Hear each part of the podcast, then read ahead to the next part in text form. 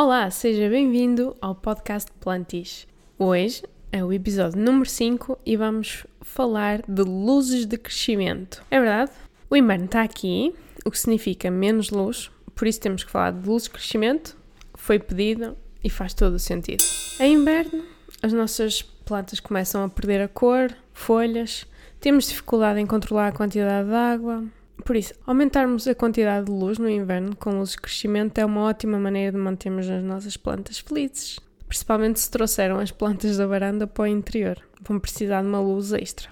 A utilização de luz também vai ajudar a evitar pestes, porque as plantas ficam em stress com estes desníveis de luz e são mais suscetíveis a infestações, tal como nós humanos. Quando estamos estressados, ficamos mais suscetíveis a ficar doentes sabem? Quando estamos super estressados e a nossa pele começa a ficar irritada, o cabelo a ficar mais oleoso, a cair, tal e qual como as plantas. Além de amigas das plantas, estas luzes também podem iluminar os cantos escuros da nossa casa, por isso também são nossas amigas. Eu tenho uma casa que é clara na primavera e no verão, mas no inverno eu dependo das luzes.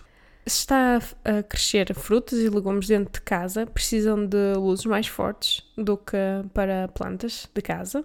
Por isso, uma das questões que nós temos que colocar a nós mesmos é: ok, nós queremos as luzes funcionais, mas também queremos que elas encaixem na decoração da nossa casa. Qual é a melhor luz para comprar?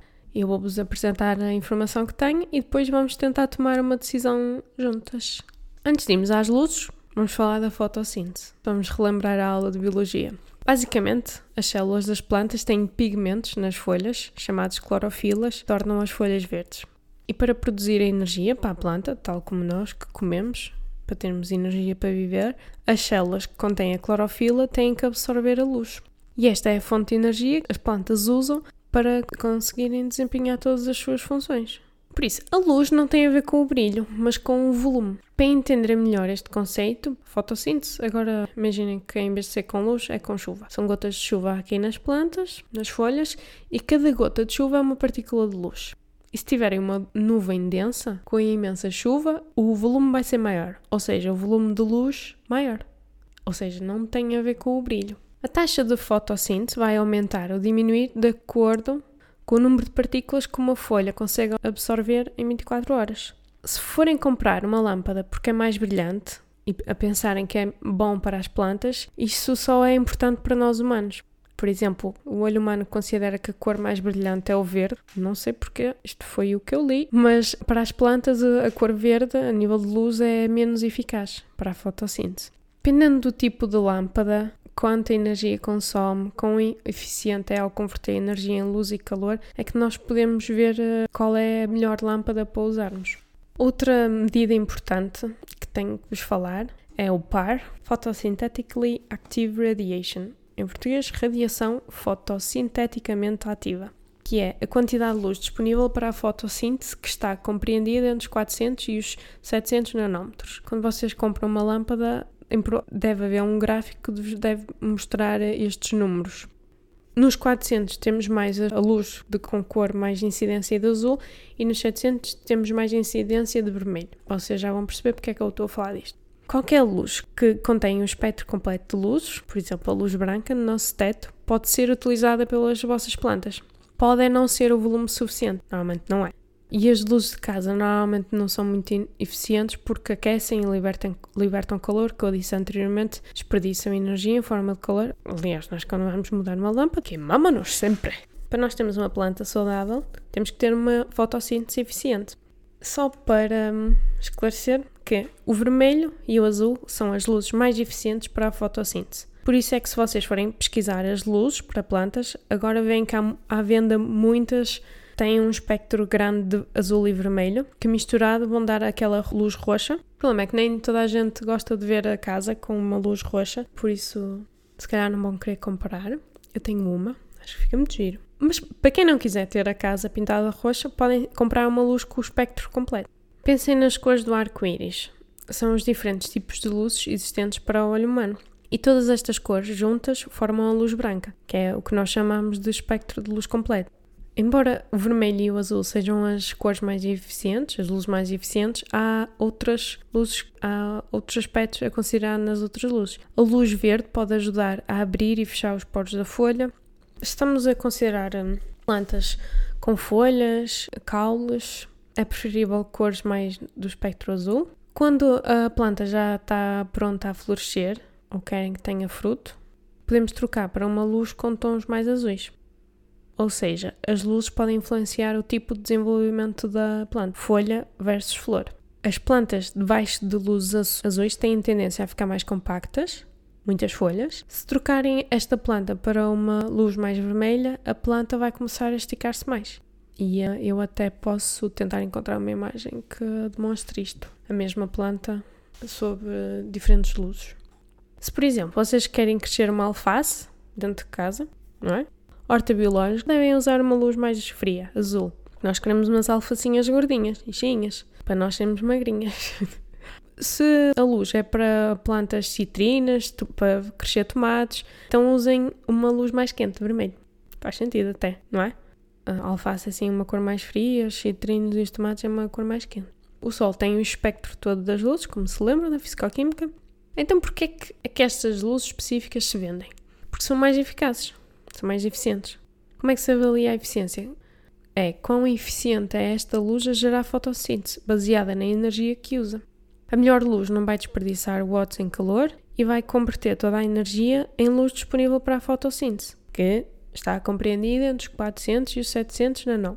Essencialmente, quando uma lâmpada só tem a luz vermelha e azul, está-nos a dar a luz mais eficiente, porque conseguem converter toda a luz em energia disponível para a fotossíntese. Por isso, já estão a ver que comprar lâmpadas de crescimento, luzes de crescimento, pode ser confuso.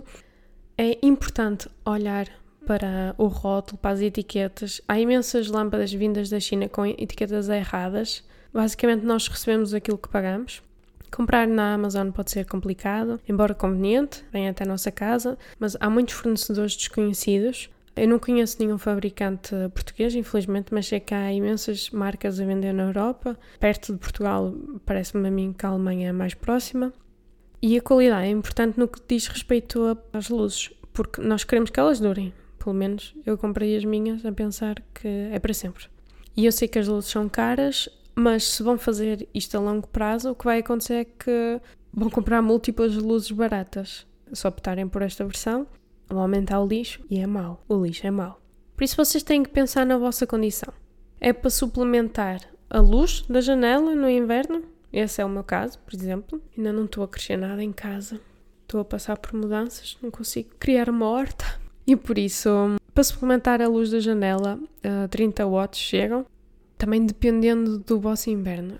Eu tenho aqui 40 watts, porque o sol de inverno aqui é um bocado raro. Mas se a luz é para cava ou para uma garagem e para dar toda a luz que uma planta precisa, isso já é outra história. E estamos a falar de 200 watts, provavelmente. E se vocês ainda não estão convencidos em relação às luzes, vamos lá relembrar. As clorofilas das plantas precisam de luz para dar o alimento à planta. Se as temperaturas estão quentes e há muita luz, as plantas vão fazer a fotossíntese mais rapidamente e a água vai rapidamente ser sugada pela raiz e evaporar pelas folhas. Mas quando nós vamos para um ambiente com pouca luz, o processo vai diminuir. A fotossíntese não vai ser tão rápida. Que é o que acontece com as suculentas. Precisam de muita luz. Se a luz vai diminuir drasticamente, temperatura também, e continuam a fazer o mesmo tipo de rega, as suculentas vão murchar, porque a fotossíntese não é tão rápida, e não consegue consumir a mesma quantidade de água. Por isso, investir numa luz de crescimento no inverno pode ser importante se vocês veem que as vossas plantas estão a ser afetadas por esta estação maravilhosa. E estudar este comportamento é simples, se estiverem atentos, claro, se não desaparecerem de casa durante duas semanas. E foi o que me fez perceber que eu danifiquei uma das minhas calátias. É preciso reconhecer os erros. Eu não sei porquê, eu, calátias são plantas que gostam muito de água e eu decidi aumentar o tempo de rega agora no inverno. Que eu sou o tipo de pessoa que prefiro regar a menos do que a mais, porque a menos há sempre salvação, a mais não, na minha cabeça. Mas o problema é que no verão as caláceas estavam todas longe da luz, ou seja, não houve alteração para elas. Agora no inverno eu até as pus mais à janela porque não há sol direto ali. A temperatura da casa não baixou, aproximadamente a mesma que no verão.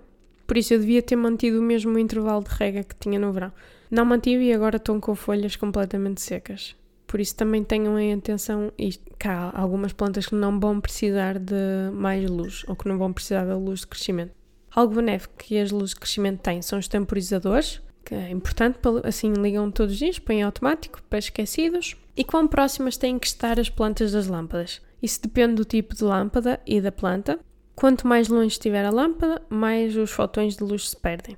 O que podem fazer é colocar mais perto das lâmpadas as plantas que têm muita necessidade de luz e mais longe as plantas que não precisam de tanta luz. Por exemplo, suculentas, perto das luzes, e longe poços, por exemplo, jiboia. Quanto mais próxima da luz, mais o efeito de sol aumenta. Mas não fritem as plantas, não queimem as plantas. Já sabem, se a planta se estiver a esticar, é porque está à procura de luz ou não tem luz suficiente. Aliás, vocês podem eh, olhar para as vossas plantas à noite, não é? Elas esticam ali as folhas, algumas, algumas delas, as caláceas, por exemplo, ali as folhas à noite à procura de luz. Ei, onde é que foi? Onde é que foi a luz? Ali esticarem-se todas. Tenham cuidado para ver se não queimam as plantas e eh, se calhar até só precisam de 3 horas de luz por dia. Ah, tudo depende da vossa casa.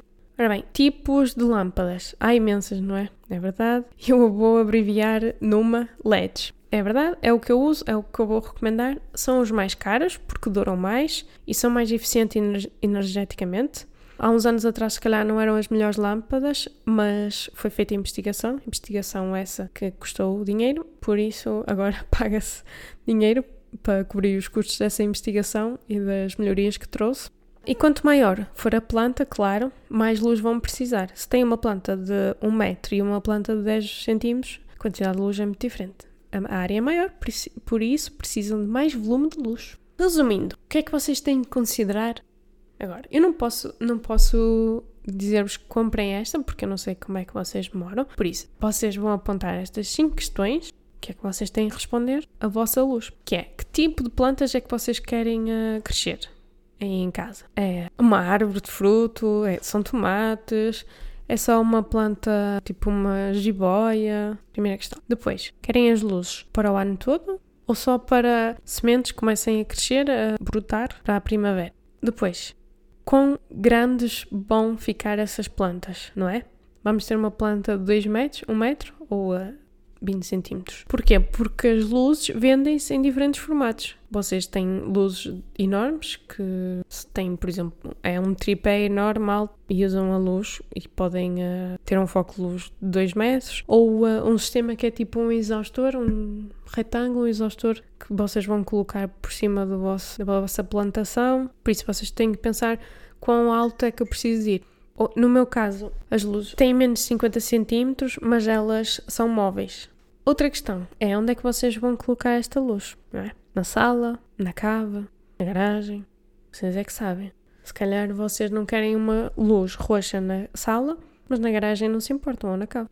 Depois a outra questão é se a luz tem que ser móvel. Como eu tenho, posso pô-la em qualquer sítio, só, só tenho que ter sempre um sítio para aprender, é tipo uma mola. Ou uh, vocês também, uma coisa gira, vocês podem uh, pegar em instantes e implementar, uh, imaginem um tubo de luz, vocês podem pôr tubos de luz no cimo da prateleira a eliminar para baixo. Acho que isto é melhor mostrar que falar. Vou ter que arranjar muitas fotos para vos mostrar isto. Então, o que considerar antes de comprar? Tipo de planta vão crescer, se é para o ano todo ou só para germinar, quão grandes vão ficar as plantas, se a luz deve ser móvel ou não e onde é que vão pôr. E é isto. Questões que tenham, mandem-me. Estou no Instagram em ana.lives ou no Twitter at plantisap. Vou deixar essa informação aqui em baixo. E já sabem, sejam felizes, cuidem das vossas plantas com muito amor e até já!